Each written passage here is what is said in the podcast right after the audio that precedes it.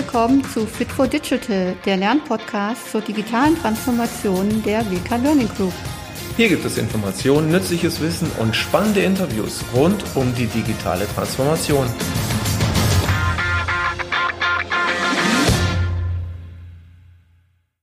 Ja, herzlich willkommen zu dieser Folge.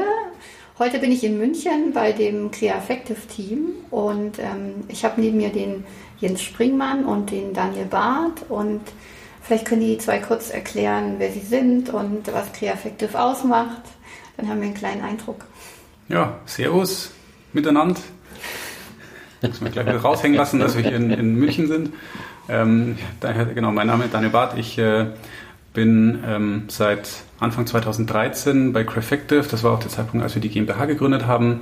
Ähm, mein Hintergrund ist für Crefective Standard, äh, sonst wahrscheinlich ein bisschen ungewöhnlich. Ich habe Sinologie studiert, chinesische Kulturwissenschaften und ähm, bin dann über die Startup-Szene äh, hier dazugekommen, wo ich halt dann mit vielen dieser Methoden in Berührung gekommen bin und die die Marke Crefective, die gibt es schon eine ganze Weile länger. Das ist unser Kollege Florian, der war schon als Freiberufler unterwegs in Richtung Kreativität und auch Innovation. Und Anfang 2013 haben wir dann die GmbH gegründet. Und äh, genau, seitdem tue ich durch die vor allem durch Deutschland, aber manchmal auch durch die Welt äh, als Berater, Coach, Trainer, Moderator. Ähm, in diesen Rollen sind wir vor allem unterwegs und unterstütze Unternehmen dabei, innovativer zu werden, agiler zu werden, äh, mehr in Richtung Selbstorganisation und Partizipation sich aufzustellen. Okay, ja, und ähm, ich bin Jens Springmann, bin auch Innovation Coach bei Crefactive, wir sind jetzt nicht die klassische Beratung, ähm, die in die Unternehmen geht und den Unternehmen aufzeigt, wie es laufen soll. Unser Ansatz ist eigentlich Co-Creating the Future, also Co-Creating. Ähm, das heißt, wir befähigen Menschen als Trainer, auch in Workshops und erarbeiten im Grunde einen Weg, der auch für den Kontext passt. Weil es gibt ja da viele Methoden ähm, in Richtung Agilität, in Richtung Innovation, auch das Schlagwort New Work. Und unser Anliegen ist es, dass man sich das anschaut und für sich ableitet, was passt denn zu mir, weil häufig passen die Methoden in der Reihenform ähm, nicht in den Kontext, nicht in die Zielrichtung. Ja, und mein Hintergrund ist der, dass ich mal Verlagskaufmann gelernt habe bei einer Tageszeitung, eher dann in der Medienbranche unterwegs war, ähm, auf so einer Schnittstelle zwischen Vermarktung, Projektmanagement im IT-Bereich und Redaktion und jetzt seit 2016 bei Career Effective bin, ähm, ja, und dort Innovation und Agilität im Grunde in die Welt trage. Spannend. ähm, ja, vielleicht fangen wir mal damit an, was euch als Career Effective auszeichnet. Also ihr habt gerade schon viel erzählt, was euch besonders macht, aber ähm, ihr habt ja eine ganz besondere Organisationsform. Vielleicht kann einer von euch mal erklären, wie ihr da hingekommen seid und was das für euch bedeutet hat, euch so neu aufzustellen. Ja, ich meine, ich kann ja mal vielleicht auch noch das davor schildern, weil tatsächlich einige Kollegen dann erst zu dem Zeitpunkt dann auch dazugekommen sind, als wir diese Organisationsform für uns bewusst gewählt haben, weil wir als, als GmbH dann erstmal am Anfang waren wir zu dritt und da haben wir uns gar nicht, keine großen Gedanken überhaupt irgendwie gemacht, wie wir uns eben strukturieren, weil wir waren halt Gesellschafter und haben halt dann irgendwie versucht, die Arbeit äh, möglichst gut zu machen beim Kunden. Dann kam eine Kollegin äh, dazu, die uns in der Buchhaltung unterstützt hat. Und dann kamen eben zwei Kollegen dazu, die dann auch als Innovation Coaches eben tätig werden sollten. Und dann haben wir gemerkt, okay, jetzt sollten wir uns vielleicht dann doch mal langsam Gedanken machen, wie wir halt im Team eigentlich zusammenarbeiten wollen. Weil unser geschäftsführender Gesellschafter äh, Florian, der hatte immer seine, seine Freiberuflichkeit mitgebracht und damit halt auch Kundenkontakte. Und als, als formeller Geschäftsführer ist er halt dann häufig auch zum Flaschenhals geworden, weil sich einfach so eine Dynamik breit gemacht hatte. Bei manchen Themen haben wir gesagt, ah, okay, da müssten wir jetzt eigentlich äh, Florian irgendwie doch um Erlaubnis fragen. Vielleicht aber eigentlich auch nicht. Manchmal haben dann natürlich auch, haben die Kollegen einfach unbequeme Sachen halt dann einfach äh, zu Florian gepackt und sagt, ja, ja, entscheid du doch mal oder mach du mal. Ähm, gleichzeitig äh, ist natürlich Florian dann auch in irgendwelche Themen rein, wo wir gesagt haben, Moment, das ist jetzt aber eigentlich mein Thema und irgendwie und nicht deins. Also da herrschte so ein bisschen einfach Verwirrung. Und dann kam der Gedanke, okay, wenn wir das Ganze auch mal ein bisschen größer skalieren wollen, dann brauchen wir ein System, bei dem halt nicht irgendwie einzelne Leute dann diese, in diese Flaschenhalsposition kommen, wo sie sich dann entweder total überarbeiten oder wo halt auch nie ganz, ganz klar ist, wer ist jetzt eigentlich dann wirklich verantwortlich, wer nimmt sich dieses Thema, was sind so auch die Grenzen dessen, was man halt sich erlauben darf. Und dann haben wir mit den zwei neuen Kollegen, die dann an Bord gekommen sind, haben wir dann 2016, Mai 2016, glaube ich, oder? Ja, ich war gerade vier Wochen da. Genau, haben wir dann erstmal gesagt, okay, wir probieren offiziell Holacracy, also Holakratie als, als Organisationssystem aus, äh, was ja auf diesem Gedanken von Kreisen basiert, die sich eben selbst verwalten. Und wir sind jetzt nur ein Team, das heißt, wir haben nur einen dieser Kreise, aber da sind halt bestimmte Meeting-Formate mit verknüpft, bestimmte Entscheidungsprozesse, einfach eine gewisse Logik dahinter, die es eben, die für sehr viel Klarheit sorgen soll und die auch es möglich macht, ähm, einfach ja, partizipativer zu arbeiten. Genau. Und wir haben uns in, in, der Zeit dann aber auch wieder so ein bisschen nicht davon gelöst, aber wir haben halt angefangen, dann selber dran rumzubasteln und sind dann mehr bei einem System gelandet, das nennt sich Soziokratie 3.0. Das ist eher wie ein Baukasten aufgebaut, weil wir eben gemerkt haben, dieses, diese eine Lösung für alle, das ist irgendwie selbst bei uns hat das nicht so wirklich funktioniert und wir sind eben noch ziemlich klein und bei größeren Unternehmen funktioniert das dann erst recht nicht. Ähm, interessanter ist eigentlich dieser Baukastenansatz, wo man sagt, okay, wir haben konkrete Probleme, die wir lösen wollen oder wir sehen ein gewisses Potenzial, wenn wir bestimmte Bausteine oder eben auch Werkzeuge übernehmen. Mhm. Ähm, und äh, halt natürlich auch an unserem Mindset arbeiten, aber es gibt vielleicht auch bestimmte Dinge, die passen halt auch in den Kontext einfach nicht oder die, die sind nicht so wirklich sinnvoll. Wie, viel, ähm, wie viele Leute seid ihr? Jetzt sind wir sieben hier in München als Kernteam, also die auch eingebunden sind in diese Struktur. Und gut, eine, eine Werkstudentin noch, die uns unterstützt, die aber meistens remote mit uns arbeitet. Mhm. Und wir haben in, in, Hongkong noch eine freiberufliche Kollegin, die dann auch äh, häufiger ähm, was für uns macht, die jetzt aber nicht in diese Strukturen eingebunden ist. Mhm. Ja, der Hintergrund war auch der, ähm, es, es, gibt ein sehr bekanntes Buch zu dem Thema neue Organisationsformen von Frederic Laloux, Reinventing Organizations. Ich glaube, da hat der Florian vor allem, also unser Kollege, Blut geleckt und sich überlegt, wie können wir ähm, uns denn aufbauen mh, von der Organisationsstruktur her, weg von diesem Thema, es gibt einen Geschäftsführer, also quasi auch einen Gesellschaften ähm, oder einen geschäftsführenden Gesellschafter, so rum, und im Grunde dann ähm, eine Gruppe auch an Angestellten, wie kann ich oder wie können wir generell das unternehmerische Denken in allen Köpfen verankern? Wie können wir uns auch so aufstellen, dass wir flexibel reagieren können auf hm, Einflüsse von außen, auch quasi dann unterschiedliche Anforderungen, Erwartungshaltungen, die vom Markt kommen. Wie können wir unsere Prozesse und quasi auch unsere Angebote relativ schnell ändern? Und wir sind zwar im Beratungsgeschäft oder Trainingsgeschäft auch tätig, aber da hat sich jetzt in den letzten drei Jahren, die ich jetzt auch mit dabei war, ähm, sehr viel inhaltlich gedreht. Viele gehen jetzt auch in Richtung Blended Learning, E-Learning. Wir sind auch eigentlich, ähm, kommen stark aus diesem Präsenztrainingsgeschäft.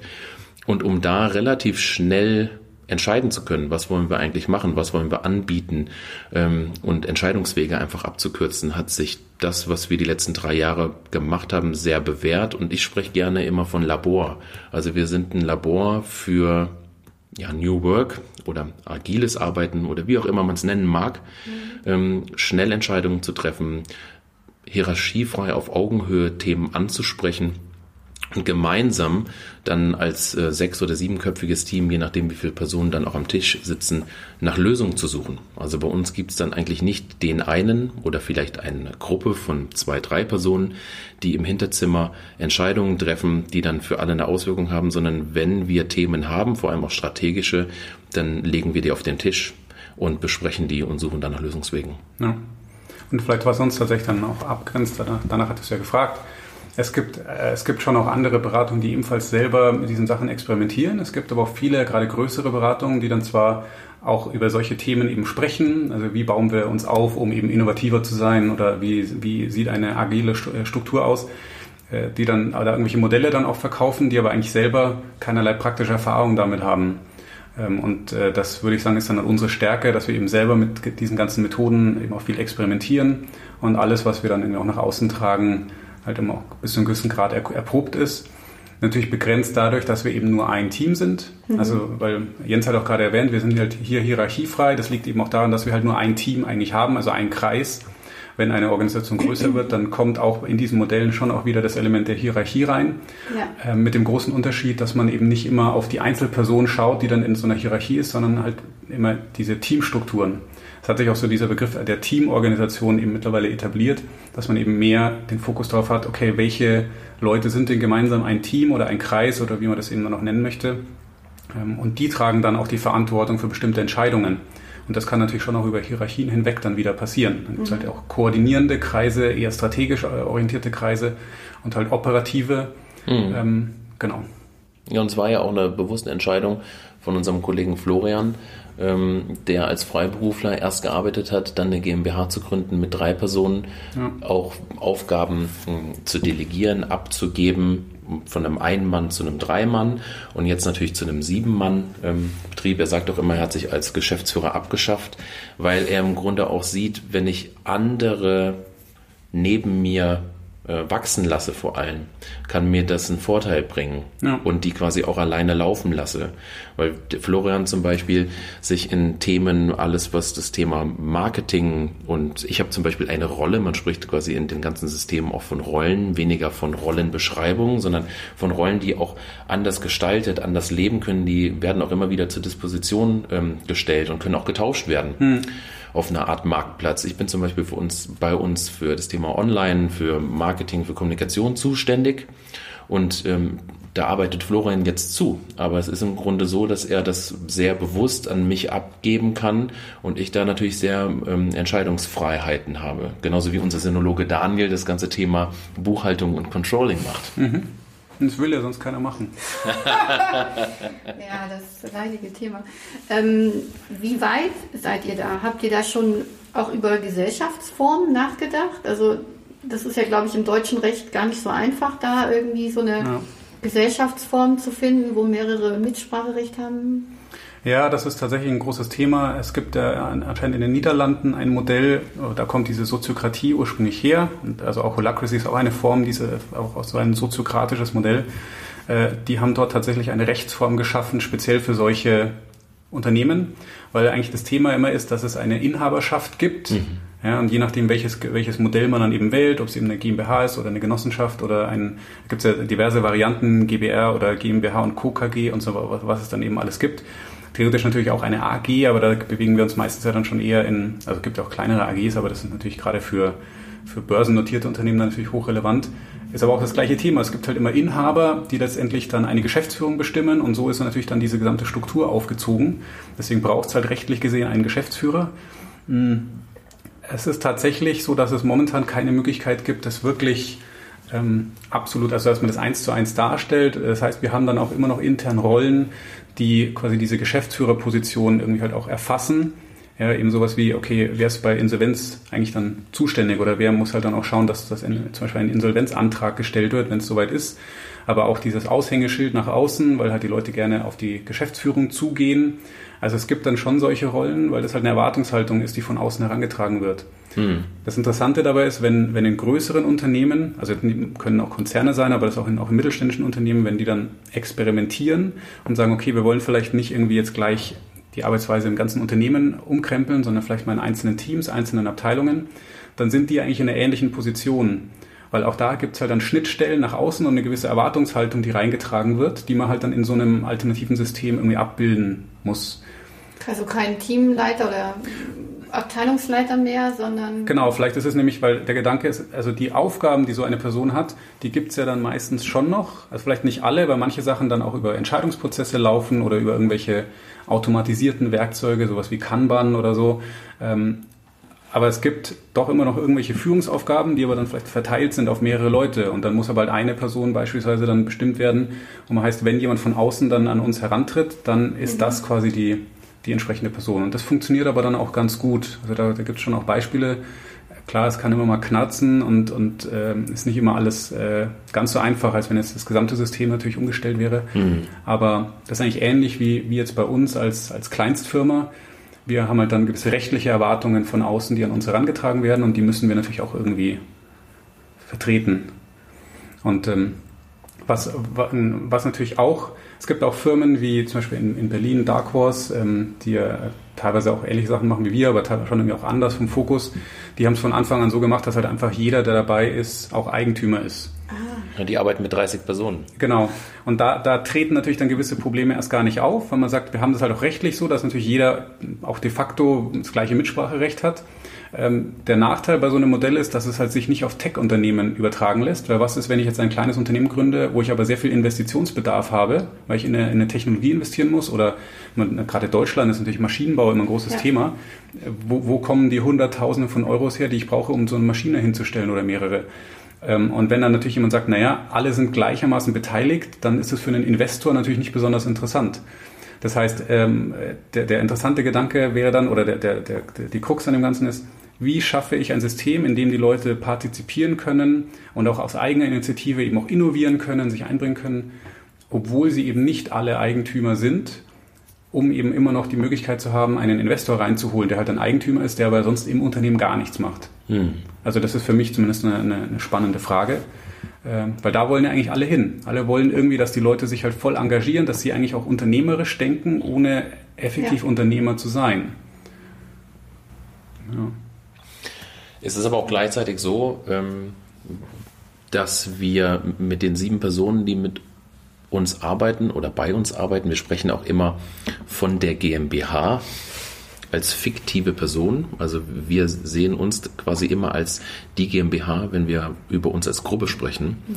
Und alle Entscheidungen, die wir treffen, auch in Richtung Investitionen ähm, oder auch wie gehen wir zum Beispiel mit einer mit einer Auftragsflaute ähm, um, die uns so ein bisschen begegnet ist auch Anfang des Jahres, weil sich da ja schon bei vielen Automobilkonzernen und Automobilzulieferern, die zu unserem Kundenkreis gehören, so eine Rezension eingestellt haben, Budgets zurückgehalten wurden. Wie gehen wir damit um? Und es ist nicht so, dass es jetzt Florian und ähm, Daniel und Isabella in, in Form der Gesellschafter dann irgendwie diskutieren, sondern das diskutieren wir alle. Also quasi auch die Angestellten. Ich bin eben hier auch nur angestellt. Ich fühle mich aber dadurch, dass wir dieses Konstrukt als die GmbH benennen, auch immer als ein Teil. Und ähm, es ist auch so, dass wir bei uns da wird sich der ein oder andere jetzt fragen, ich als Angestellter, warum ich mich so einbringe. Ähm, ich als Angestellter auch von zum Beispiel einer Gewinnausschüttung in einer gewissen Weise profitiere, weil wir bei uns einen Schlüssel gefunden haben, dass wir bei dem Thema ähm, Gewinn auch erstmal an die GmbH und die Teilnehmer und Akteure der GmbH denken und im ersten, zweiten Schritt über einen Schlüssel, den wir für uns gemeinsam auch wieder definiert haben, dann an die Gesellschafter ausschütten. Also da haben wir für uns in diesem rechtlichen System ähm, einen Weg gefunden, wie auch Angestellte an dem Gewinn einer Firma partizipieren können. Gleichzeitig wir aber auch natürlich darüber diskutieren in einer Schieflage, wie können wir gemeinsam zum Beispiel in Form von weniger Stunden, die wir leisten oder anderen ähm, Möglichkeiten, die wir schon mal diskutiert haben, wie Verteilung von Aufträgen und so weiter, mhm. einfach das Ganze aufhalten und ein bisschen abfedern. Das ist natürlich auch eine, eine Chance, die, die beispielsweise Konzernen eigentlich nicht wirklich offen steht, weil die halt durch ihre Gesellschafterstruktur, also durch die, durch die Aktieninhaber ja, eigentlich, genau. also da, da, kann man natürlich über bestimmte Dinge gar nicht, gar nicht so wirklich dann sprechen oder ja. ist zumindest deutlich schwieriger. Und es ist vielleicht, es kann natürlich auch einschränken, wenn man jetzt an, an Startups denkt oder eben dann auch an gewachsene mittelständische Unternehmen, wenn natürlich eine, eine Gründer- und auch Inhaberperson, die dann häufig halt auch gleichzeitig auch die Geschäftsführung übernimmt oder auch leitet, wenn die natürlich sehr dominant auftritt und halt dann sagt, ja, das ist meine Vision und das will ich so umgesetzt haben, sieht man auch im Startup-Bereich ja immer mal wieder, wenn die dann wachsen, dass dann zwar neue Leute dazukommen, aber die Gründer sehen die anderen eigentlich nur als Dienstleister, um ihre eigene Vision umzusetzen. Ähm, das kann natürlich problematisch sein. Es bietet aber eben schon auch die Chance, dass man halt die, die Inhaber und Gesellschafter als Person ansprechen kann und eben auch mit an Bord holen kann. Äh, und dann kann man schon ganz, ganz interessante Konstrukte finden. Ähm, weil wenn natürlich dann diese Person auch sieht, ah ja, stimmt, wir wollen ja eigentlich ein, ein, ein dynamisches System hier etablieren, das eben auch kontinuierlich Innovation hervorbringt, dann hat's halt, braucht es halt gewisse Dinge oder dann gibt es zumindest Möglichkeiten, wenn man auch über solche Modelle nachdenkt. Wenn die Leute an Bord sind, dann kann man da auch einiges bewegen. Und ähm, das ist natürlich bei einem Konzern meistens gar nicht mehr möglich, weil äh, die, die Inhaber ist halt eine, eine, eine Versammlung an, an Inhabern ähm, meistens kann man, also viele sind dann auch vielleicht kurzfristig orientiert, das heißt, ähm, die haben gar kein Interesse daran, dann irgendwie jetzt das System großartig zu ändern. Die Geschäftsführung ist denen aber gegenüber Rechenschaft, äh, zur Rechenschaft äh, verpflichtet, äh, kann gar nicht so eigenständig entscheiden, ach, wir, wir machen das jetzt ja alles ganz anders oder es ist zumindest sehr riskant, weil sobald es dann mal ein bisschen schlechter läuft, wird denen dann strikt draus gedreht. Also mhm. Gehen wir mal weg von dem, von dem Thema. Da, ich glaube, das ist sehr spannend. Da könnte man, könnte man noch sehr viel drüber reden. Ähm, äh, auch so das Phänomen, dass viele Startups, wenn sie wachsen, plötzlich anfangen, wieder hierarchische Strukturen aufzubauen, weil es irgendwie angeblich einfacher zu managen ist. Ähm, gehen wir mal Richtung eurer Kunden aus dem Mittelstand. Also was habt ihr, was habt ihr für Kunden? Was sind meistens so die, die Schmerz- oder Ausgangspunkte, dass sie auf euch zukommen? Ähm, was haben die für Probleme? Oder kann man das vielleicht so zwei, drei Beispiele nennen, die einem in Erinnerung geblieben sind? Ähm, und könnt ihr mal ein bisschen was darüber erzählen? Das fände ich ganz spannend. Sehr gerne. Also wir haben ja auch in äh, dem Zusammenhang zu fünft, also als fünfköpfiges Team, ein, ein Buch geschrieben über die letzten anderthalb Jahre, Future Fit Company, ist im Moormann Verlag erschienen. Ähm, und da haben wir im Grunde auch in den Gesprächen mit unseren mit unseren Kunden fünf Herausforderungen identifiziert und behandeln die auch im Buch, dass viele Unternehmen, und da sehen wir auch viele Mittelständler, innovativer werden möchten, werden müssen. Ähm, wenn ich jetzt zum Beispiel auch an den Mittelstand denke, der als Automobilzulieferer jetzt sich umstellen muss, wie gehen wir mit dem Thema E-Mobility um? Was können wir dort an Produkten oder an unseren Prozessen auch verändern, um dem zu, gerecht zu werden? Dann ist, eine, ist natürlich eine Herausforderung auch das Thema schneller werden, schnellere Entscheidungen treffen. Ich glaube, dieses ganze Thema Agilität mhm. wird sehr stark verknüpft mit dem, wir müssen schneller werden in unserer Struktur, weil sonst der Markt, hm, vor allem in dieser global tickenden Welt, relativ schnell an uns vorbeiziehen kann. Wir können Potenziale verpassen oder wir können quasi auch die Zukunft aufs Spiel setzen. Ähm, also quasi schnellere Entscheidungswege, Menschen mit einbinden. Dann das Thema unternehmerisches Denken fördern. Hat Daniel auch schon gesagt, Menschen, die angestellt sind, in diese Denkweise zu bringen, das, was ich da täglich mache, was für einen Wert stiftet das für das Unternehmen? Weil ich glaube, das können wir uns wir sind ein sehr kleines Unternehmen, aber ich denke mal, auch viele Mittelständler können sich das eigentlich nicht erlauben, dass Mitarbeiter und das ist jetzt sehr pauschal gesagt, aber ihre Zeit absitzen. Ja, oder das, Dienst nach Vorschrift machen. Genau, das wird, das wird in Zukunft immer, immer schwieriger und auch dieses Mitdenken. Aber dann sind wir auch bei Partizipieren. Also wenn die, wenn die Organisation, die Struktur das nicht zulässt, dass die, man fordert auf der einen Seite, mhm. die Menschen sollen sich einbringen, wenn man sie dann aber sich einbringen lässt, dann lässt man sie vielleicht auch nicht wachsen oder die Menschen werden nicht gesehen. Also ist dieser Spielraum. Und dann ist auch das interne Zusammenarbeit. Das geht da ganz stark auch mit ähm, ineinander, wie wir miteinander arbeiten, vor allem in Teams. Mhm. Wenn Menschen nämlich Verantwortung übernehmen sollen, wachsen sollen, ähm, dann geht es darum, dass sie erstmal ihre Stärken selbst erkennen und die einbringen. Und das Letzte ist, und das sehen wir auch vor allem bei vielen Mittelständlern, die eher, ich sag mal, in nicht strukturschwachen Regionen, aber vielleicht außerhalb der Metropolregion mhm. unterwegs sind. Wir haben viele Kunden ähm, in, in Niedersachsen, Nähe holländische Grenze oder Daniel nennt es immer das Niemandsland im Dreieck zwischen Hannover, Paderborn und Kassel. Da sitzen auch sehr, sehr viele Mittelständler, die natürlich Schwierigkeit haben, ähm, junge Talente erstmal zu finden und wenn ich die habe, die zu halten. Und ähm, das sind so die fünf Bereiche, wo wir sagen, nicht nur Konzerne, sondern vor allem auch der Mittelstand, der sehr hochspezialisiert ist, der dann vielleicht an den Unis vor Ort Menschen findet, mhm. aber vielleicht nicht die Spezialisten, die er braucht, sondern vielleicht auch internationale, dass, dass sie da mm, ein großes Thema haben und dann natürlich dann Methodiken, ähm, Tools, aber auch diese Mindset-Veränderung, die es braucht. Also Bewerber finden erstmal und dann auch langfristig an sich binden. Klar, ja, halten, ja. ja. ja. Weil ähm, man spricht ja von diesem Gener Generationenwechsel. Und mhm. ich würde jetzt aber, ich würde jetzt aber auch sagen, ähm, man kann jetzt nicht per se sagen, die Generation Y, also das mhm. sind vor allem wir, also um das mal einzugrenzen, Reflective besteht ähm, so von der Altersstruktur von 32 bis 39 plus noch unsere erfahrene Buchhaltungskraft. Ich will jetzt nicht unken, ich glaube, sie ist 50. ähm, aber das ist ein guter Mix, aber auch, mhm. da, da, sehen wir auch, also es sind nicht nur die Jungen, die anders arbeiten wollen. Es gibt auch viele Junge, die quasi in dieser alten Struktur, dass sie jetzt sich wünschen, dass jemand ihnen sagt, wie gearbeitet wird, was sie zu tun haben. Ich glaube, dass das zusammenzuführen, das ist kein Generationenthema, sondern Ja. das ist eher so eine Frage. Zeitgeist-Thema ne? Ja, vielleicht Zeitgeist, aber auch, wie möchte ich gesehen werden, wenn ich Mhm. in einem Unternehmen bin? Wie möchte ich mich einbringen? Und ich glaube, ähm, junge kommen per se schon so in diese Firmen, Mhm. wo dann vielleicht wird dem einen an, an, anderen auch gesagt wird, oh Mann, ist der arrogant. Ja. Aber häufig sehe ich auch viele Älteren in, in Trainings, in Workshops, die sagen, ich wollte schon immer so arbeiten, nur Ja. ich konnte es nicht. Ja. Und es wird mittlerweile ist halt der Arbeitsmarkt, also ich, ich sehe das schon auch so, ich meine, wir, alle Firmen haben irgendwo schon ähnlich gelagerte Herausforderungen, aber je nach, ähm, je nach Branche, je nach Größe der Firma, je nachdem, wo die lokalisiert sind, gibt es schon unterschiedliche Schwerpunkte. Und ich würde auch sagen, gerade mittelständische Unternehmen werden eher, so, so wie wir das zumindest sehen, von einmal von diesem Innovationsthema getrieben, dieses Anpassung an den volatilen Markt oder an, an krasse Veränderungen, aber eben auch von diesem Kampf um junge Talente. Das ist bei Konzernen schon auch ein Thema, aber meistens haben die halt dann viel Ressourcen in der Hinterhand. Das heißt, die können den Leuten halt mehr zahlen, die sind meistens in urbanen Zentren äh, vertreten, die bieten unglaublich viel Weiterbildungsmöglichkeiten. Dann finden die schon noch eher Leute und äh, haben halt auch die Ressourcen und meistens auch schon Strukturen, um Innovationen voranzutreiben. Was es nicht heißt, dass die da keine Probleme haben, aber Ja.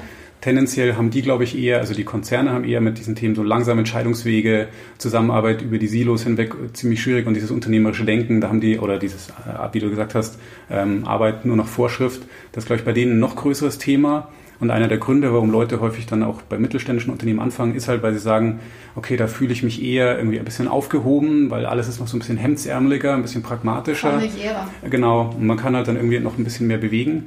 Aber wie Jens gesagt hat, ähm, das mit den jungen Talenten, es wird halt auch eine gewisse, von vielen mittlerweile eine gewisse Arbeitsweise erwartet und dadurch, dass das einfach, früher war das anders, aber mittlerweile gibt es halt weniger qualifizierte Arbeitskräfte für diese ganzen Stellen, die ausgeschrieben werden. Das heißt, man muss halt wirklich mehr kämpfen um gute Leute. Und ich glaube, das führt dann so zusammen mit dieser Veränderung im, im gesellschaftlichen Bild halt auch dazu, dass dann die Leute sagen, nö, ich, ich möchte mein Sabbatical als Option haben und ich möchte flexible Arbeitszeiten, die ich halt nach oben und unten skalieren kann, je nach Situation und ich möchte das und das und das. Und halt auch eine Art der Zusammenarbeit. Und dann ist natürlich so, dass viele Unternehmen sagen, pff, okay, ähm, naja, und gerade wenn dann Mittelständler auf eher, aus eher ländlichen Regionen, die sind vielleicht doch irgendwie konservativer von in, in, auch in der, in, der, in der Denke, damit tun sie sich dann schon echt schwer. Und ich glaube, daraus erwächst dann auch wieder das Problem eben mit Innovation, weil man dann halt vielleicht auch eher Leute hat, die eben von der nahegelegenen Uni kommen, die halt auch wirklich stark verwurzelt sind in der Region, was natürlich schön ist, was aber halt tendenziell auch dann eher so ein, ein Mindset prägt von, ah, das haben wir schon immer so gemacht und, und ähm, Kurs beibehalten und, und weiter so. Ähm, das ist natürlich dann eine Herausforderung. Ja, Und auch, glaube ich, ein Kontrast zu der, zu der anderen Seite des Mittelstandes, wenn man sich dann so Startups anschaut, die dann wachsen, die größer werden. Ja, wenn die dann irgendwie 50 Mitarbeiter haben oder 100, 150, dann landen die ja auch eher im mittelständischen Bereich. Aber die ticken natürlich anders, weil die eher urban ähm, geprägt sind und, und viele junge Leute und halt einen anderen Werdegang. Also nicht dieses klassische, okay, wir haben irgend so einen Gründer, der einfach mal selber angefangen hat, irgendwie auf dem Land da was zu machen. Also klingt jetzt immer so ein bisschen blöd auf dem Land, das gilt ja nicht für alle Mittelständler, aber es Ja, gibt ja. halt viele, die, die stark regional verwurzelt sind, wo dann irgendwer in der Familie mal angefangen hat mit einem kleinen Betrieb und dann ist der eben gewachsen über Jahre, Jahrzehnte hinweg. Und man ist häufig der Player in der Region. Genau. Ja. Ja, diese Hidden Champions, Ja. die ja dann durchaus auch, die haben ja auch Sachen vorzuweisen, ähm, die, die auch bislang zum Erfolg beigetragen haben. Ähm, wenn die aber eben dann als Hidden Champion ist man häufig in so einer Zulieferkette eingeklemmt. Und da ist Innovation natürlich dann ein Riesenthema, weil äh, man ist halt sehr stark abhängig von wenigen Kunden. Ja, da muss man schauen, wo, wo kann man sich da dann irgendwie neue Freiräume schaffen. Das heißt, die kommen auf euch zu mit der Frage, wie kann ich innovativer werden und was macht ihr dann? Was gibt ihr denen auf den Weg? Ja, schon meistens eigentlich der Einstiegspunkt. Ne? Innovation, auch Strukturen aufbauen, Innovationsmanagement oder Innovationsteams aufbauen. Oder? Das ist schon das. Ja, häufig ist es ja, also das ist so, das, was wir sehen, ähm, dass vor allem im, im Mittelstand es eine, ja, vielleicht Forschung und Entwicklung gibt, ähm, die für sich in ihrer Abteilung, Abteilung, da teilt man ja etwas ab, arbeiten und dann gibt es ein Produktmanagement, was vielleicht auch Richtung Markt ähm, schaut. Ich will nicht sagen, dass die Forschung und Entwicklung nur im Elfenbeinturm sitzt und äh, nicht auch mal nach draußen schaut, aber dass da natürlich so ein bisschen Versatz, auch was Informationen angeht, ähm, da ist. Und dann gibt es meistens eine Geschäftsführung, die sagt, diese volatilen Märkte und vor allem ähm, wenn unser großer Abnehmer, nehmen wir wieder die Autoindustrie, sich jetzt verändert, wie können wir uns eigentlich verändern? Wir müssen das irgendwie auch zentral steuern. Also dann im Grunde ein, ein zentrales Innovationsmanagement dort, ich sag mal, drüberlegen, dass dann die Forschung und Entwicklung, ähm, ein Produktmanagement, vielleicht auch ein Vertrieb, also aber auch Business Development, Business Development, aber auch viele andere Abteilungen. Also wir sehen auch in vielen Mittelständlern, dass so dieses Thema wo kommen denn in, in Innovationen oder Ideen aus dem Mitarbeiterkreis? Und ich glaube, viele gute Themen sind gar nicht transparent, weil sie in mhm. den Köpfen der Mitarbeitern irgendwie ähm, festhängen, weil sie sich nicht mitteilen dürfen, weil sie sich nicht mit, mitteilen können, weil, weil sie sich nicht trauen. Und so eine Kultur schafft sich ja leider doch irgendwie auch dann selbst. Mhm. Und wenn sie es nicht gewohnt sind, ähm, dann werden sie irgendwann von sich auch nicht aktiv. Und wir müssen dann aber auch schauen, wenn wir mit einer Geschäftsführung zum Beispiel sprechen, dass wir dann nicht von heute auf morgen sagen, so, jetzt seid ihr innovativ oder jetzt seid ihr agil, weil das überfordert sehr, sehr viele, weil sie aus einer anderen Kultur kommen. Und das ist bei, bei uns auch dieser ko-kreative Ansatz. Weil wir nicht sagen, du musst es so und so machen, dann wirst du Erfolg haben, sondern wir geben den meisten Mittelständlern dann eine Perspektive, einen Rahmen und erarbeiten mit ihnen eigentlich gemeinsam den Inhalt, weil die kennen ihre Leute am besten. Mhm. Und ich würde mir gar nicht anmaßen zu sagen, wir wissen, was für ihre Leute das Beste ist. Mhm. mhm. Eine, eine Situation, wenn ich so drüber nachdenke, fällt mir das auf, die, die tritt sehr häufig ein oder, oder ist sehr häufig eingetreten, dass ähm, mittelständische Unternehmen immer noch sehr stark von den Gründerpersönlichkeiten oder von dem Gründer, es ist halt statistisch gesehen häufig eben noch stark geprägt gewesen sind, auch in dem Sinne, dass Innovation häufig dann durch diese Personen getrieben wurde oder durch vielleicht ein paar Personen, die schon mhm. lange dabei sind, die das vielleicht auch gemeinsam groß gemacht haben. Das kann tatsächlich im Startup-Bereich natürlich auch der Fall sein, aber das ist auch in gewachsenem Mittelstand äh, durchaus immer wieder ein Thema gewesen. Hatten wir beispielsweise bei einer Softwarefirma in der Nähe von Nürnberg, hatten wir, äh, ich habe es aber auch bei einem Automobilzulieferer hier in der Nähe von München gesehen, die haben eben selber dann auch gesagt, ja, lange Zeit war das halt wirklich immer so, dass Ideen dann, dass das ganz weit oben aufgehangen war, was ja erstmal gut ist, ja, eigentlich auch ein Potenzial bietet, aber halt dann sehr subjektiv im Sinne von, ach, das findet er nicht toll, dieses Thema, also wird es halt liegen gelassen. Ja. ja. das Thema findet der Gründer oder der Inhaber ganz toll, okay, das wird dann voll angegangen. Dann passiert aber häufig, dass die Gründerpersönlichkeit scheidet dann irgendwann aus oder zieht sich zurück oder übergibt.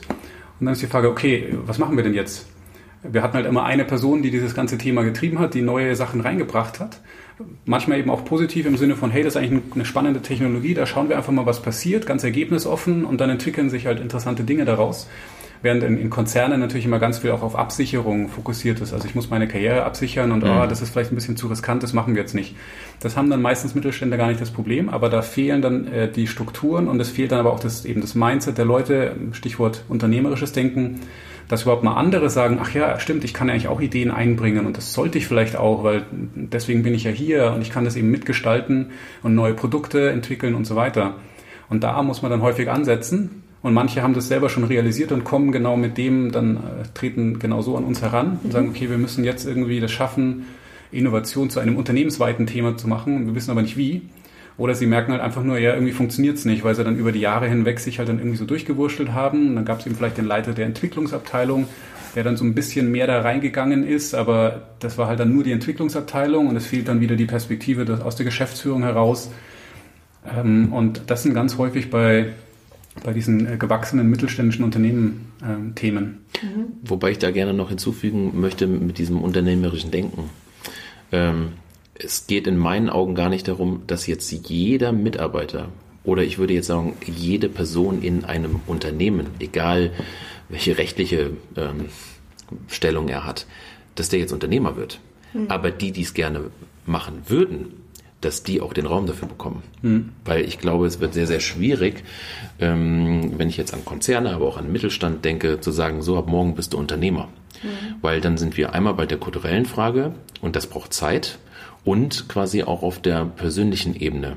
Und es ist de facto so, dass nicht jeder Mensch ähm, zum Unternehmer geboren, geeignet, erzogen wurde. Mhm. Äh, von daher würde ich da immer sehr vorsichtig sein, ähm, wenn man das pauschal über die komplette Mitarbeiterschaft ausschütten möchte. Ja.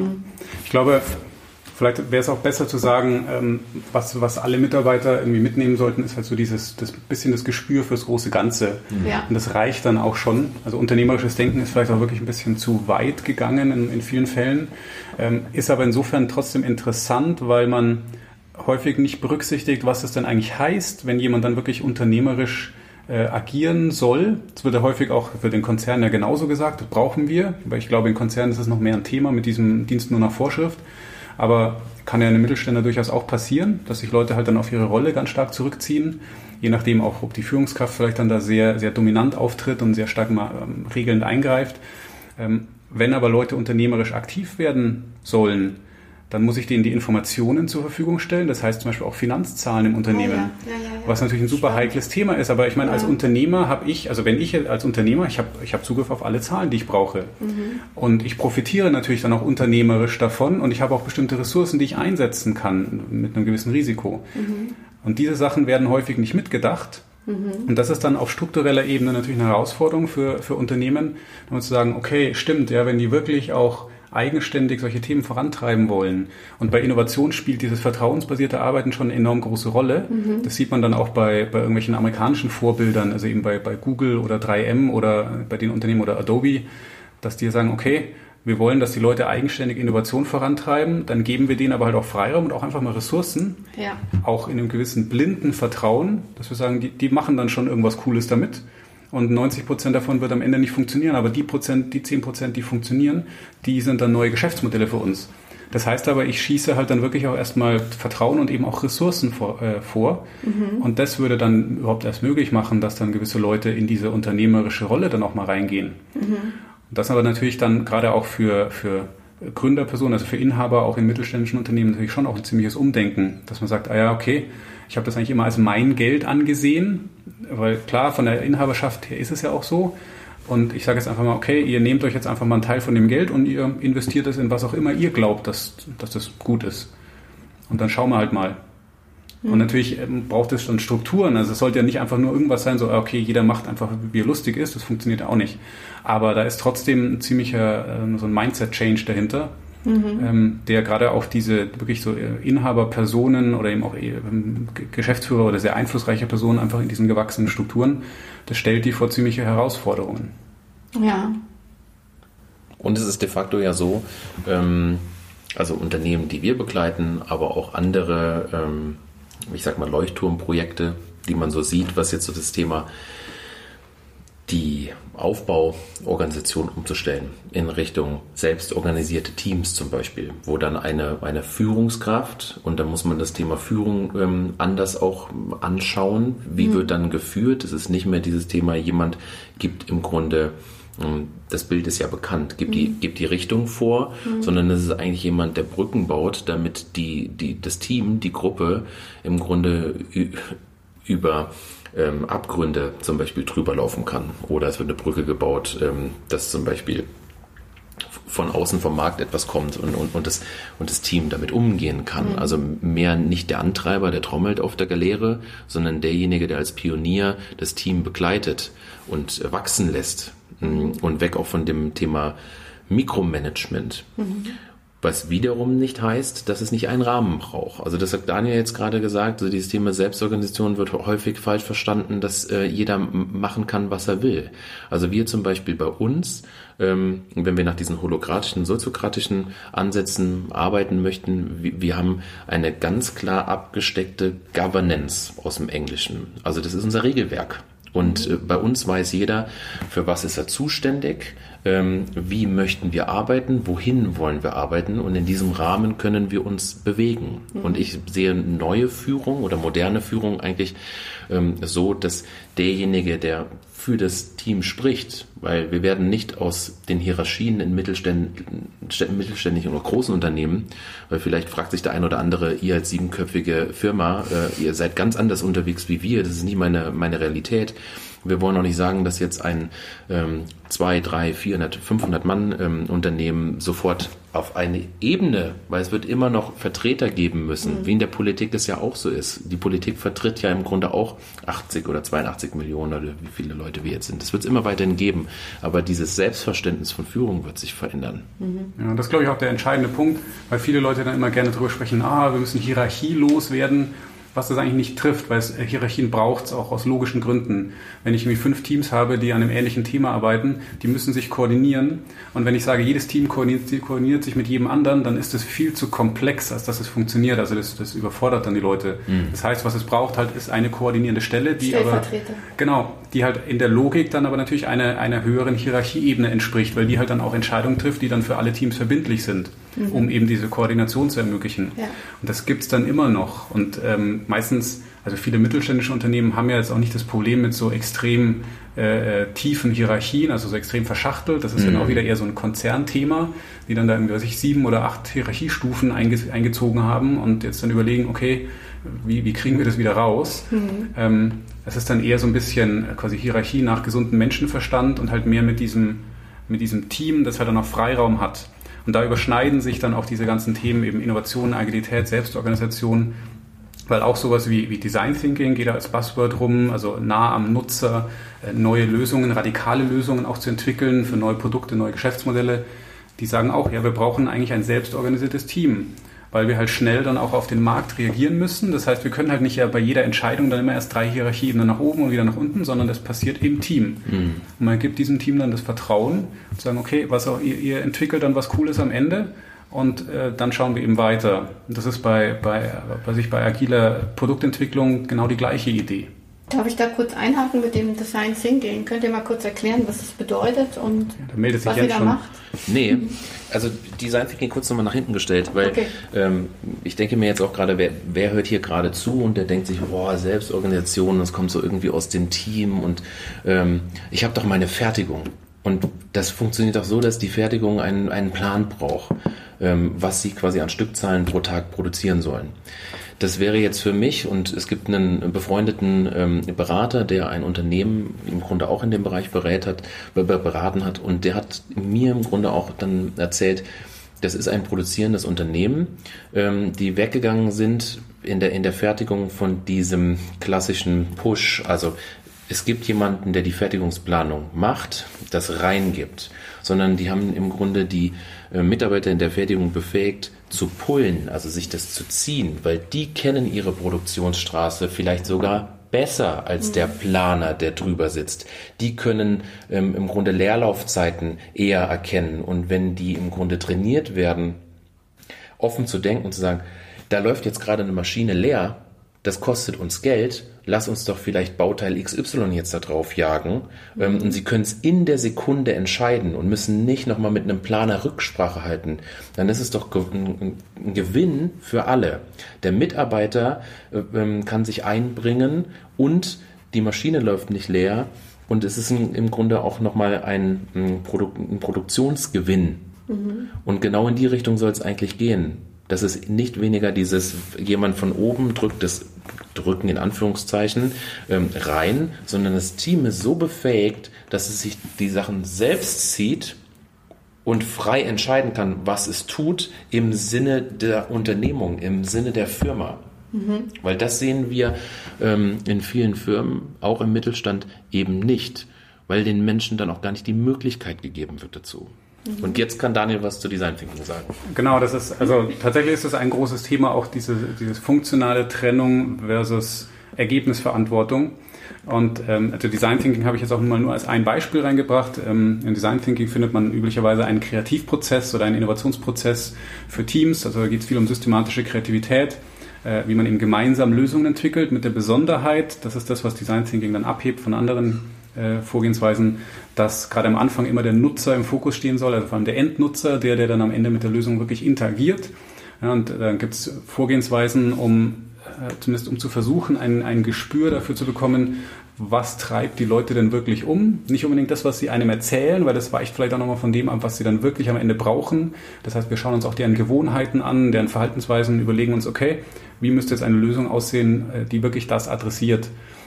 Und genau deswegen, da ist eben dann dieser Gedanke da, statt einen Entwicklungsprozess funktional zu trennen, eben mit, okay, wir haben die Vorentwicklung und dann haben wir die, die Entwicklung und dann haben wir eben die, die Montage und Fertigung und was weiß ich, was dann alles hinten rauskommt, ähm, haben wir eben ein interdisziplinäres, crossfunktionales Team, wo eigentlich dann alle Kompetenzen dann schon in dem Team drin sind und die gehen dann gemeinsam quasi durch diesen Prozess.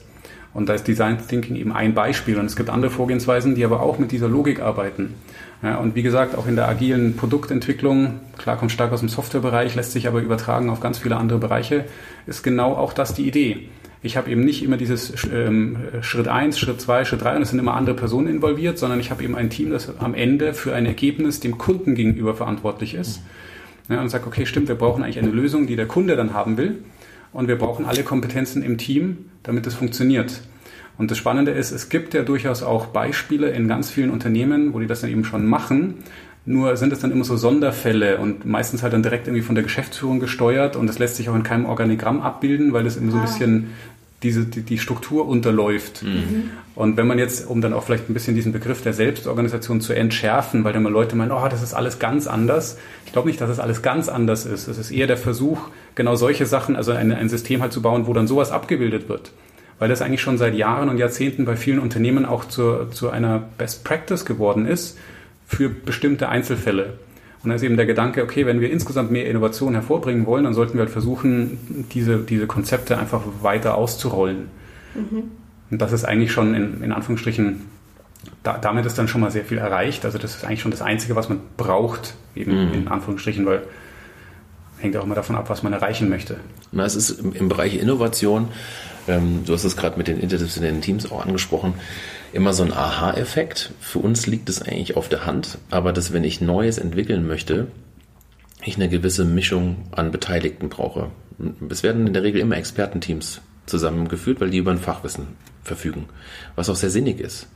Aber wenn ich homogene Teams habe aus quasi ähm, homogenen Expertenwissen. Dann werde ich auch homogene Produkte entwickeln. Mhm.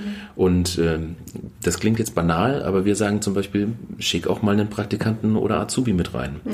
Oder ähm, ganz spannendes Thema, hatte ich einen Innovationsworkshop mit einem, auch mit einem Mittelständler, mh, mm, der sich Gedanken gemacht hat, unser Produkt, wie könnten wir das zum Beispiel jetzt mit smarter Technologie, also mit so einem Sorik ähm, ausstatten um dann zu gucken, was könnten denn Anwendungsfälle sein. Unsere Technologie mit, mit Sensorik oder smarter Technologie in fünf Jahren oder sogar in zehn Jahren. Mhm. Und ähm, dieser Workshop oder die Teilnehmer aus diesem Workshop waren dann im Grunde so aufgestellt, das haben sie dann auch selbst reflektiert. Häufig wirken wir natürlich ein, wie dieses Team zusammengestellt ist. Und dieser Mehrwert von ähm, dieser Mischung, auch von Alter und Wissen, wird mal angenommen, mal weniger. Und mhm. die Reflexion am Ende des, des Trainings, weil ich habe so eine Aufstellung gemacht, oder des Workshops, ähm, so eine Aufstellung gemacht, wie lange ist man schon eigentlich im Unternehmen? Mhm.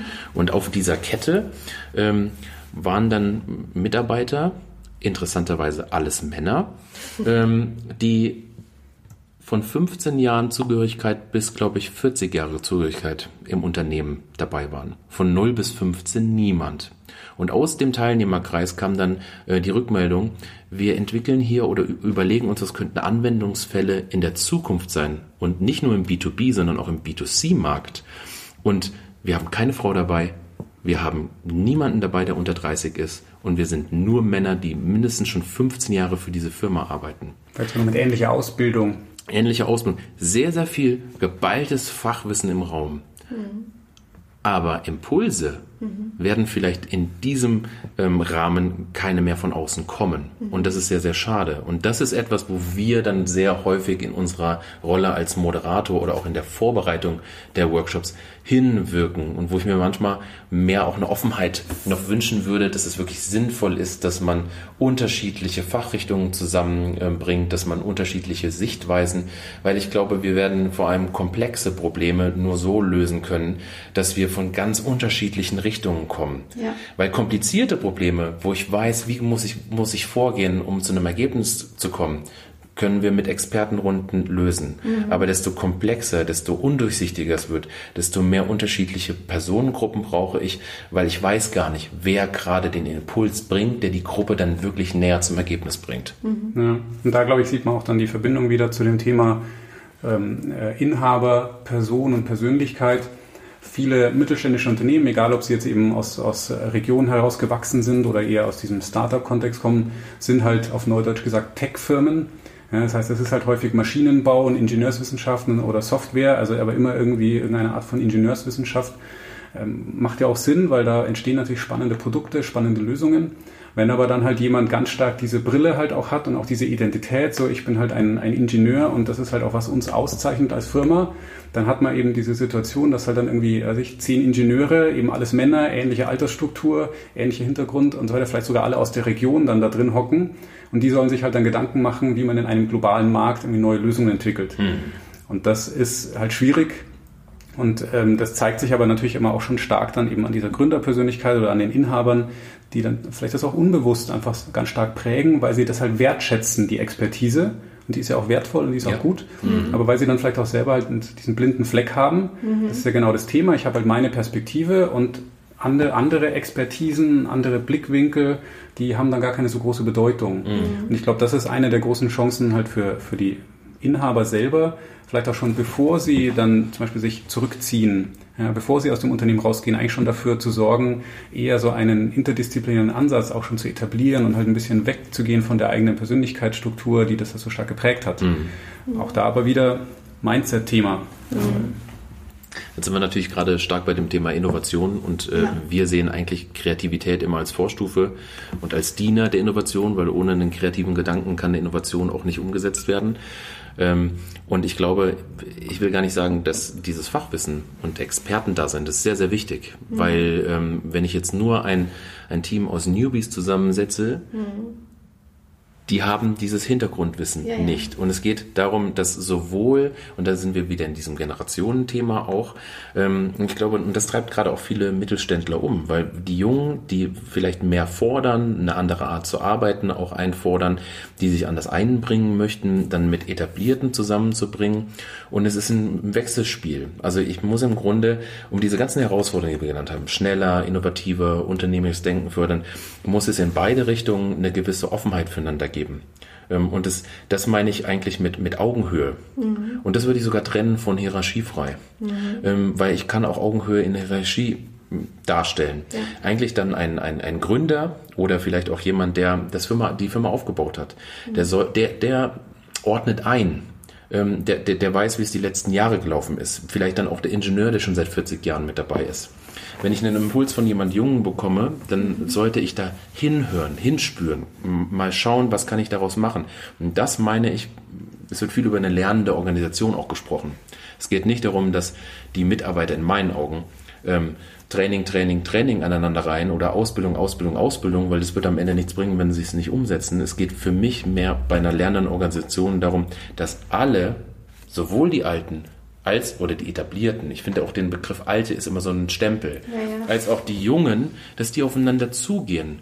Weil auch ein Junger nicht die Haltung, diese vielleicht manchmal auch arrogante Haltung, ich weiß schon, wie das läuft. Mhm. Ihr erzählt mir nichts mehr. Ihr seid die Alten, bei euch ist alles verstaubt. Mhm. Ähm, wenn das auf Augenhöhe passiert, die Jungen respektieren die Alten und die Alten sind offen für die Impulse der, der Jungen. Wenn ich das, egal ob es in einer kleinen Firma wie bei uns, bei einem Mittelständler, bei einem Konzern, auch in der Politik, mhm. und da vermisse ich das sehr, sehr stark, also das ist jetzt eine persönliche Note von mir, ähm, dass man da aufeinander zugeht. Ja. Weil nur so können wir Innovationen ähm, entwickeln, so können wir schnelle Entscheidungen treffen, unternehmerisches Denken ähm, integrieren und junge Leute auch halten. Mhm. Ja, ich glaube auch die, das mit dem äh, tatsächlich etabliert ist wahrscheinlich der bessere Begriff, ja. weil auch eine alte Person kann quasi ein Neuzugang von außen sein. Also wenn jemand irgendwie ja, total. 48 total. ist, aber alle drei, vier Jahre das Unternehmen gewechselt hat, dann bringt er natürlich unglaublich viele Perspektiven mit mhm. und ist sehr viel weniger anfällig für diese Betriebsblindheit, weil er es einfach schon mehrfach gesehen hat, wie das passiert. Ja. Wenn natürlich jemand 20 Jahre in einem Unternehmen bleibt, und das ist halt häufig bei den, gerade wieder bei den ländlichen Mittelständern natürlich total gang und gäbe, weil mhm. die Leute wohnen dort, die leben dort, die haben die, die, die haben vielleicht auch Familie und können auch gar nicht einfach so ohne weiteres wegziehen. Ähm, da ist halt dann wirklich noch mehr dieses, äh, okay, wir, wir, das ist halt unsere Tradition, das ist unsere Kultur und in die Richtung denken wir auch. Ähm, das sind aber dann vielleicht, vielleicht sind die Leute 35 und haben aber halt auch schon eher dieses etablierte Denken, weil mhm. die halt dann seit 15 Jahren, seit irgendwie Ausbildung oder Studium oder was auch immer dann schon dort sind. Mhm. Äh, es gibt natürlich auch Konzerne wie Siemens, die haben, die haben natürlich auch häufig, äh, also da ist ja auch Belegschaft mit, mit sehr vielen Jahren äh, Hintergrund, aber es ist tendenziell halt auch wieder eher so ein mittelständisches Ding, dass man Leute hat, die auch sehr loyal sind, was ja auch wieder eine Stärke sein kann. Aber für dieses kreative Arbeiten kann das eine Herausforderung sein. Ähm, und natürlich hast du auch selber gesagt, okay, schnelle Entscheidungen braucht man ja dann eben auch. Da kommt natürlich dann auch wieder das Thema dazu, ähm, wenn wir dann Entscheidungen treffen, wo es auch wieder um Ressourcen und Budgets geht, dann müssen wir dann auch dieses Innovationsmindset etablieren, also dieses Ausprobieren, eine gewisse Risikobereitschaft. Und äh, das ist natürlich dann, da ist dann auch wieder egal, ob, ob jung oder alt oder etabliert oder Neuzugang. Ähm, man muss dann natürlich schon auch, auch das lernen. Hm. Und dann eben, wenn man dann die Vorgehensweise gelernt hat, dann lernt man eben aus den inhaltlichen Erfolgen und, und Rückschlägen und wird dann eben auch so immer besser. Mhm. Wobei das ist was, was würde ich sagen, da tun sich die Konzerne genauso schwer oder vielleicht sogar noch schwerer wegen der politischen Entscheidungsfindung dort. Mhm. Stichwort Fehlerkultur, ne? Ja. Mhm. ja. Und das ist, glaube ich, weil da ist es, würde ich sagen, in, einer, in einer mittelständischen Struktur hängt es dann ganz stark davon ab, wie halt auch die, die Inhaber und die Geschäftsführung mit solchen Themen umgehen. Und das kann aber wirklich sein, das habe ich jetzt da zum Beispiel bei einem Unternehmen gesehen, da zwischen, zwischen Osnabrück und Bremen, die sind da einfach sehr pragmatisch äh, und eben sehr hemdsärmelig, ohne jetzt explizit irgendwie sich agil zu organisieren oder so, aber mhm. das ist einfach dann dort auch Teil der Unternehmenskultur. Mhm. Und da sehen wir dann halt den Kontrast zu, zu Großkonzernen, wo es halt in, in den Führungsebenen einfach so politisch zugeht, mhm. dass, dass ein Ausprobieren und Fehler machen gar nicht möglich ist. Also weil da müsste erst ein ganz grundlegendes Umdenken passieren. Ja. Und ich habe auch noch den, den, den, den einen Punkt, egal ob wir jetzt über Selbstorganisation oder Innovationsmethodiken sprechen, ähm, das ist immer so ein bisschen Name-Dropping. Wir haben so Holocracy und Soziokratie gerade eben genannt und Design Thinking und dann gibt's noch Scrum, die, die sich mit Agilität auseinandersetzen. Ähm, New Work. New Work. Ja, ist ja auch, auch eine Leistung von uns, weil jetzt können die Leute dann in Meetings dann so richtig mit den Begriffen um sich schmeißen. Aber das bringt nichts. Ähm, ja. mit, den, mit den Begriffen um sich zu werfen, bringt niemanden weiter. Und wir haben für uns äh, wirklich ganz klar definiert, wir wollen nicht Trainer, natürlich geben wir Trainings für Design Thinking, aber in allen Trainings sage ich, es geht mir gar nicht darum, euch Design Thinking beizubringen, sondern ähm, welche Prinzipien stecken dahinter. Mhm. Und da geht es um den Nutzer und da geht es darum zu experimentieren. Mhm. Und wenn das ein Teilnehmer mitnimmt und mhm. wenn jetzt auch das Thema Innovation und Agilität in das Unternehmen, also wenn jetzt jemand zuhört, der sagt, ich würde es gerne in mein Unternehmen bringen, mhm. dann ist natürlich der erste Weg zu sagen, wir machen jetzt Design Thinking. Und so kommen auch viele Anfragen an uns. Oder wir machen jetzt Agilität in Form von Scrum. Mhm. Oder äh, dieses Holocracy. Was ist das eigentlich? Ich würde gerne jetzt in Kreisen arbeiten. Das ist alles für jemanden, um einzusteigen. Orientierung. Ich würde mir aber wünschen, wenn wir in fünf, zehn Jahren über diese Themen sprechen, dass wir nicht mehr dieses Name-Dropping machen, sondern dass die Menschen verstehen, es ist wichtig, den Nutzer ins Zentrum zu stellen und zu experimentieren. Es ist wichtig, dass die Teams befähigt werden, ähm, sich die Dinge zu ziehen und nicht nur die Dinge quasi per Befehl irgendwie auf gezwungen bekommen oder weil es notwendig ist, dass das Ganze von oben geplant wird, ähm, dass wir wegkommen von diesem Vokabelsalat, den am Ende eh keiner mehr versteht. Und wenn ich jetzt hier mal, wir sitzen zu dritt hier, New Work definieren lasse, haben wir alle drei verschiedene. Definitionen im Kopf. Das muss jeder für sich finden. Und wenn die Leute vergessen, wie es heißt und es einfach tun, mhm. das ist das, was wir, glaube ich, alle wollen. Ja, das, das wäre auch was, was vielleicht auch so als, als Tipp an, äh, an oder wäre einer meiner Tipps an Unternehmen, ähm, definiert die Begriffe für euch. Ja weil das, das sorgt für so viel Misskommunikation und dann auch Frustration, wenn eben irgendwie dann auch wieder irgendwas Neues eingeführt werden soll und am Ende äh, weiß keiner mehr, warum eigentlich. Mhm. Also definiert, was heißt der Begriff für euch, warum ist das wichtig, also welche, welche Probleme wollt ihr damit lösen oder welche, welche eben Potenziale realisieren oder was auch immer, was erhofft ihr euch dann da auch davon, von einer Methode zum Beispiel. Aber definiert auch für euch, was heißt denn Innovation, was heißt Agilität, was heißt eben New Work, wenn das ein Thema ist und, und kommuniziert das dann eben im Unternehmen und unterhaltet euch mit den Leuten drüber, damit ähm, eben nicht dieses einfach so, so vage Begriffe dann durchwabern und keiner weiß eigentlich, was es genau soll. Mhm. Und, und klar, bei den Methoden, wir, wir sagen immer gerne, alle Modelle sind falsch, aber manche sind hilfreich. Und genauso gehen wir auch bei, bei Methoden vor, weil es ist genau immer, es sollen so gedankliche Strukturen sein, die einen unterstützen bei bestimmten Themen.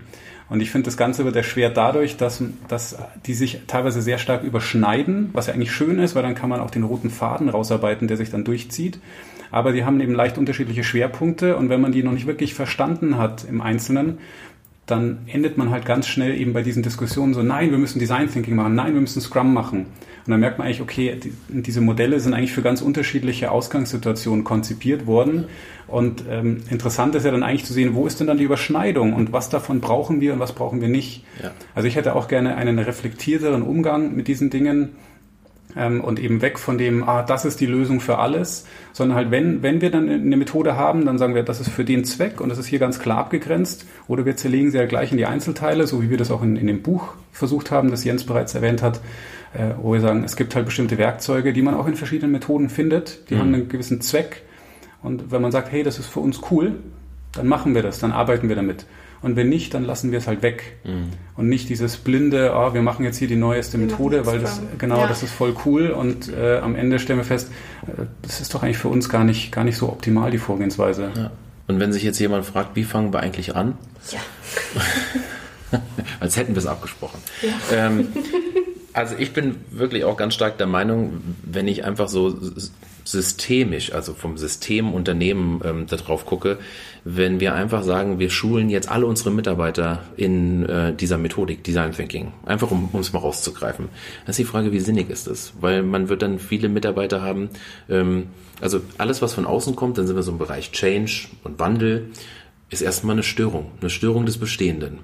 Ähm, und wenn jetzt der im, Mittelstand, ich glaube, da sind wir, wir haben es angesprochen, ähm, vielleicht noch flexibler als in einem Konzern, dass ich natürlich auf, auf Führungsebene muss das Thema ankommen, dass es, dass es wichtig ist, das zu tun.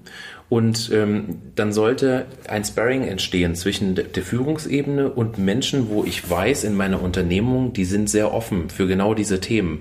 Interdisziplinäres Arbeiten, vielleicht mal in einem ergebnisoffenen Projekt auch zusammen ähm, zu sein. Mhm. Die gilt es zu schulen. Vielleicht auch mal dann für das Unternehmen, weil das Unternehmen ist individuell, ein ähm, Projekt zu gestalten, das auch dafür dienen kann, dass andere Mitarbeiter, die vielleicht sagen, oh, jetzt kommt diese Störung von außen, der bin ich erstmal mit einem Widerstand begegne ich der, dass die merken, das ist sinnvoll für die Unternehmung, das ist sogar sinnvoll für mich als Person, mhm. das so zu tun.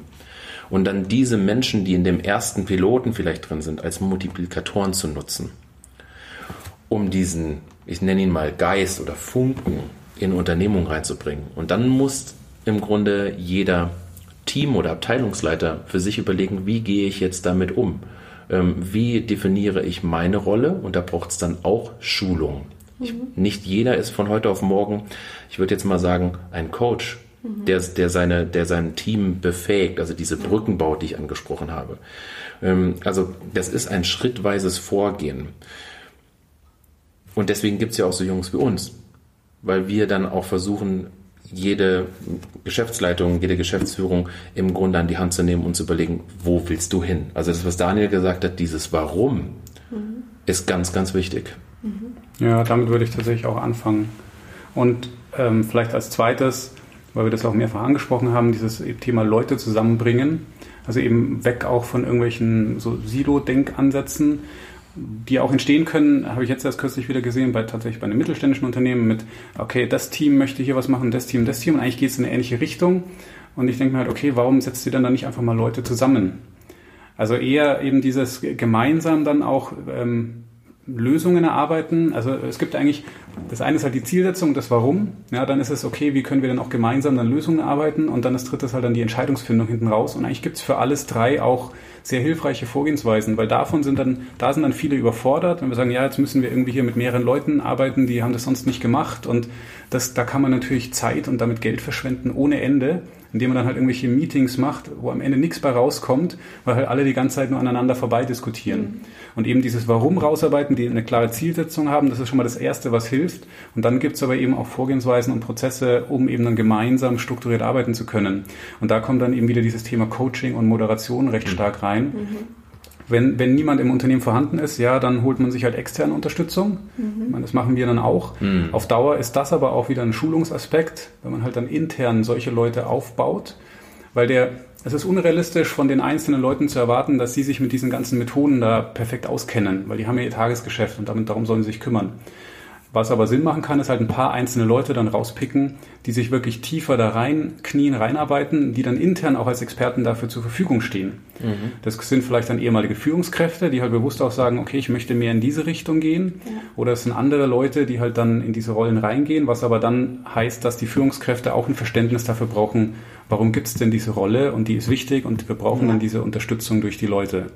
Aber so kann man halt dann auch mit relativ überschaubaren Kosten ähm, schon mal was machen, mhm. weil man dann eben nicht immer auf externe, eben tendenziell eher teure Beratung angewiesen ist. Ja, am Anfang geht es wahrscheinlich nicht ohne, aber mit der Zeit kann man eben mehr dann auch eigene Kompetenzen aufbauen und man schafft es halt dann, die Leute im Unternehmen besser gemeinsam arbeiten zu lassen und vielleicht auch erstmal ohne große strukturelle Veränderungen. Ja, das sind halt dann einzelne Workshops oder eben mal so temporäre Teams, also Arbeitskreise, die sich zusammensetzen und die werden aber dann entsprechend unterstützt vielleicht auch geschult, aber halt auch durch diese Coaches und Moderatoren unterstützt.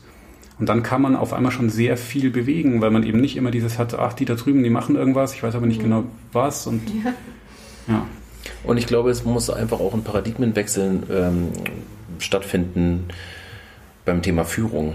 Ähm, Daniel hat jetzt häufiger das Wort gemeinsam in den Mund genommen und das klingt jetzt total banal, aber gemeinsam statt einsam. Mhm. Weil ich glaube, viele Führungskräfte wünschen sich Unterstützung. Mhm. Desto komplexer die Probleme werden, desto eher fühlen sie sich alleine gelassen. Mhm. Und äh, wir sehen das bei uns, dass dieses gemeinsam statt einsam ähm, uns als Team wachsen, wachsen lässt, uns persönlich wachsen lässt und den einen oder anderen im Team einfach auch entlastet. Mhm. Ja, jetzt habe ich natürlich schon immer auf die Uhr geguckt. Ähm, das war ein ganz gutes Schlusswort, finde ich. Ne? Also vielleicht kann man, kann das einer von euch nochmal diese, ich glaube vier Punkte waren es jetzt am Ende zusammenfassen, was ihr gerade erzählt habt? Naja, ich meine, also vielleicht wirklich dieses immer um das Warum fragen oder nach dem Warum fragen, auch wenn es um so irgendeinen so Methodeneinsatz geht. Also auch mhm. da mich kritisch hinterfragen, warum wollen wir das? Was ist denn eigentlich die, die Herausforderung, die wir haben? Auch da kann man sich natürlich externe Analyse äh, dazu holen, aber das Warum mhm. rausarbeiten dann würde ich sagen, eben gemeinsam arbeiten, interdisziplinär, crossfunktional Leute zusammenbringen, gemeinsam Lösungen erarbeiten und auch gemeinsam Entscheidungen treffen. Auch da gibt es wieder Unterstützung. Ähm, und das letzte ist vielleicht aber dann noch mehr Richtung Führung. Also vielleicht waren es eigentlich dann drei Punkte. Ja. Das letzte eben dieses Führung auch da überdenken. Und das ergibt sich immer dann so ein bisschen, das eine ergibt sich aus dem anderen. Ja. Wenn wir dann gemeinsam arbeiten wollen, dann muss, muss sich halt auch die Führungsrolle entsprechend verändern. Mhm. Boah, schönes Schlusswort. Ich danke euch zwei. Ähm, vielen Dank für das Interview und ähm, ja, auf Wiedersehen.